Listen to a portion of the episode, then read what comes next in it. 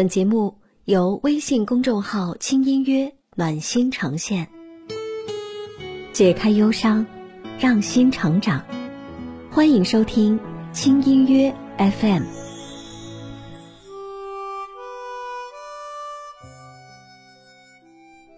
轻音乐陪你成为更好的自己。你好，我是小智，很高兴我们在一起。今天和你分享的这篇文章来自公众号“一心理”。准备好了吗？我们开始吧。知乎上有个热门问题：你经历过最危险的事情是什么？底下近两千条评论，看得人毛骨悚然。被偷袭、被性骚扰、被跟踪，每一个受害者都可能是我们身边认识的人。犯罪心理学在读博士张卫问我：“你知道反锁这一个行为就能预防百分之七十的入室抢劫吗？”我真的不知道，不过还好我有这个习惯。那你知道亲密关系里的犯罪心理吗？比如过度管束是亲密关系当中一种常见的暴力，怎样可以在感情里不容易被骗？如何在确立关系前推测一个人是否有暴力倾向？说实话，在采访张卫博士之前，我都不知道。我一直认为犯罪心理学只是研究犯罪和罪犯的，这种无知。让我感到可怕。我们不仅对能挽救自己生命的自我保护技能毫无了解，更对在亲密关系等日常生活中可能接触或遭受的暴力浑然不知，以至于亲密关系出现问题、自己遭受伤害时为时已晚。而亲密关系里的这五种隐藏暴力，你一定要知道。一、五种暴力，这些亲密关系暴力被我们严重误解。亲密关系里最常见的暴力，一是肢体暴力，一是语言暴力。肢体暴力，肢体暴力有程度之分。我推你一下，推搡就不算肢体暴力，但他直接一巴掌扇到你脸上，撞到桌子等，造成明显的伤痕红肿，这就是肢体暴力。语言暴力，有些人可能讲话比较冲，但是冲跟语言暴力有本质区别。冲是一个人一句话能把你说死，你觉得没办法跟他聊下去；但语言暴力是有大量人身攻击的词出现的。年轻情侣不太理解这些词给自己带来的真正伤害是什么，所以乱用。性暴力，比如你跟你男朋友在一起两年了，你每次提出正常的性需求，他都以各种理由忽悠你不接纳；或者你跟你女朋友交往一年，每次性行为的时候，他都嘲笑你。怎么这都不行？这就是亲密关系中的性暴力、经济暴力。经济暴力很容易被忽略，完全不让另外一半去上班，或者无节制的花另外一半的钱等等，都属于经济暴力。比如你一个月工资就五千，女朋友直接一个月刷卡四千九给你留一百，导致你长期欠债，这就是经济暴力。冷暴力，冷暴力跟冷战不一样。冷暴力是长时间持续冷漠对待另一半，你提任何有效的建议，他都不会去回应你。比如他一回家，明明看到你坐在这里，他就是一直不理你。还有差别化对待，你和别人都坐在这儿，他只跟另外一个人说话，这是一种有针对性的冷漠。二，过度管束，这种典型暴力需要每一个人警惕。年轻人在恋爱里常会有一个管束的过程，给大家讲个案例：二十三岁的小美是公司行政，工作和生活都比较规律，但男友是销售，常加班到很晚。小美和男朋友在一起半年多，爱得如胶似漆。因为小美自身没什么安全感，她特别介意男友对自己的关注度。周末两人去约会，男友接了一个客户电话，超过四十分钟。这样的事儿发生两三次之后，小美开始严重质疑男友对自己的感情，并怀疑他可能以工作为由跟其他女生在聊天儿。之后，小美常在男友工作时给他打电话查岗，晚上谈业务，她也会给男友夺命连环 call。她还会要求男友把手机中的所有异性好友删除，并且每晚检查他的手机。男友觉得不能接受，两人一直争吵不断，直到分手。这种情况是典型的过度管束，是一种亲密关系暴力。这种暴力甚至比肢体暴力还恐怖。它包括限制另一半跟朋友交流，你不能跟其他异性联系，或要求另一半你半小时发个定位给我，你一定要在三分钟内回我短信。如果你不回，他就情绪激动，乱发脾气。很多人觉得这是恋爱里很正常的事情，大错特错。因为对爱的表现是有限度的。我爱你，爱到要时刻盯着你，好像盯猎物一样，是很恐怖的事情。施加过度管束的人没有安全感，极度渴望一直有人陪着，需要持续被关注。这样错误的方式会造成对方强烈的焦虑和恐惧，是很不健康的亲密关系。三，过度忍耐，隐忍带不来真正的亲密关系。给大家讲一个比较惨的故事。苏苏长期遭受男友家暴，但因为其他方面男友都不错，所以她选择了忍。这一忍就是七年。七年中，别人总是劝苏苏，她男朋友改不了的。但苏苏不信，我就是相信他可以改，他是爱我的，只是这种爱的方式比较激烈。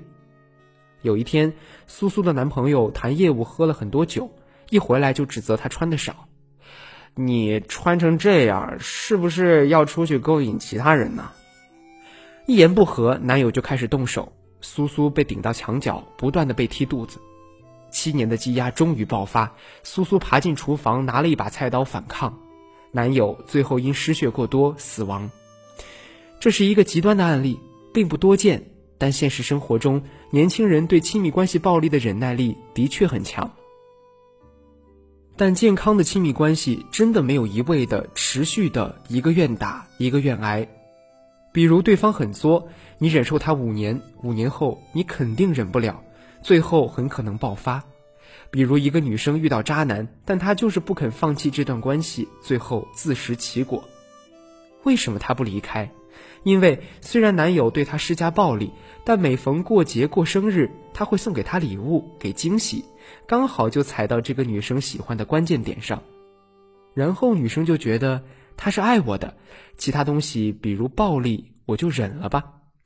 实际上，如果他经常对你使用暴力，他是个惯犯。千万就不要期望对方能改变了，这是不可能的。四，内外反差，吵架只是一种发泄途径。有人在亲密关系里和在外面反差很大，你会看到一个人在外面客客气气、温文尔雅、素质教养高，但回到家就脾气暴躁，只会用吵架解决问题。为什么？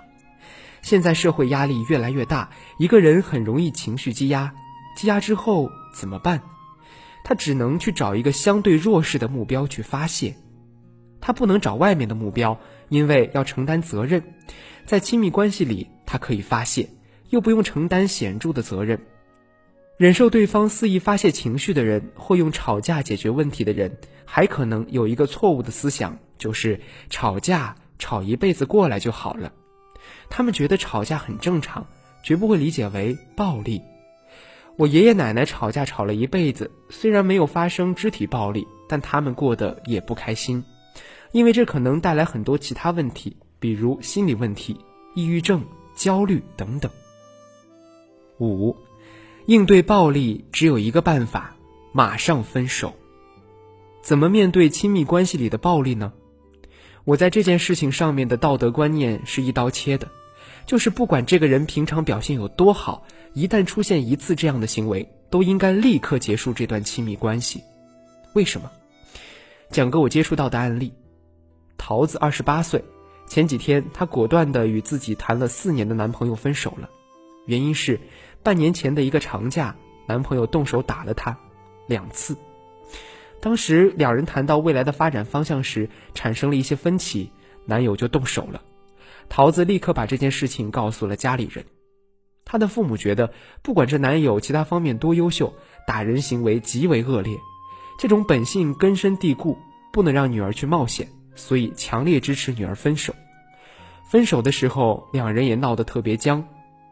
分手后，前男友又交了新女友，两人共同的朋友告诉桃子，前男友被人打了，进了医院，原因是他打了新女友。这一次，新女友的哥哥并没有放过他。桃子听到这件事后，长舒了一口气，还好，她果断选择了分手。现实生活中人是很复杂多面的。最开始两个人本来相爱，你眼中的这个人特别完美，对你特别好，结果没想到他会伤害你。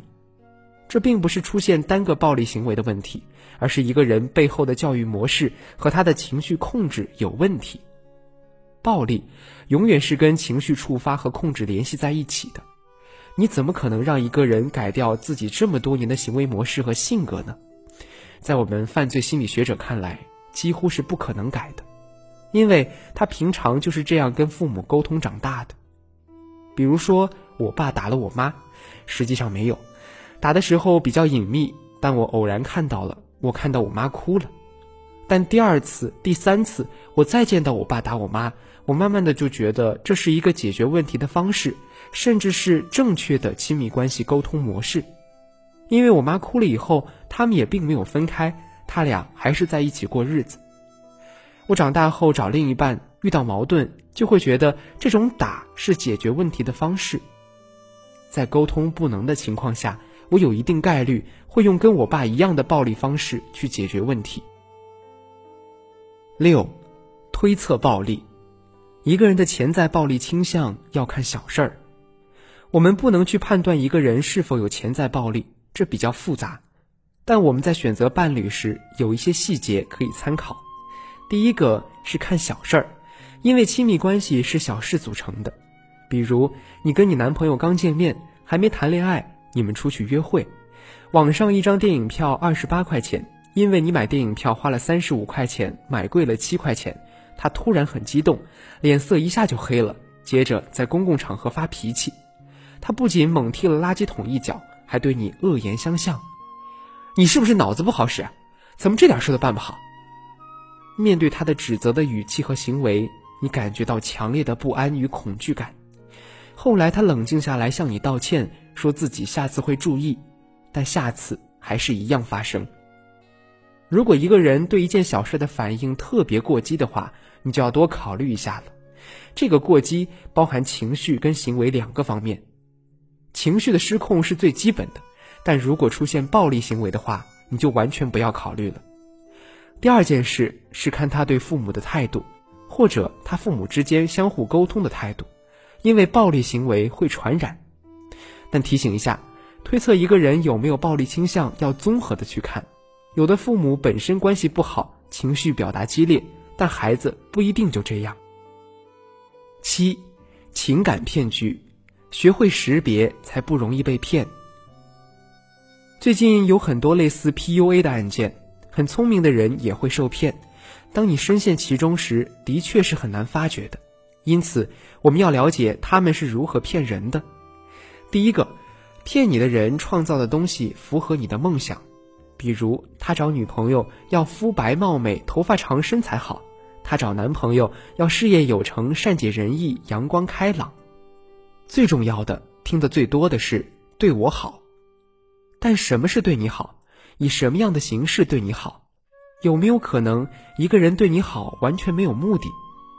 我们说的对我好，是抛开结果和意图的。但是一个人无缘无故对你好，一定是有目的的。比如今天你认识了一个一米八五的男生，他整天去健身房健身，性格超好，开跑车上班，自己开公司。认识第一天他就开车到楼下接你，认识三四天就送你名牌包和衣服。反过来，男生也一样，有个妹子特好看，家庭富裕，他过来跟你打招呼，加你微信，主动给你买了很多东西。你要想想。为什么？很可能你对爱情理想化的状态受一些电视剧影响太深，以至于内化到自己价值观体系里面，是觉得这种人真实存在且合理。真有这么多理想化对象的话，中国怎么还会有那么多单身贵族呢？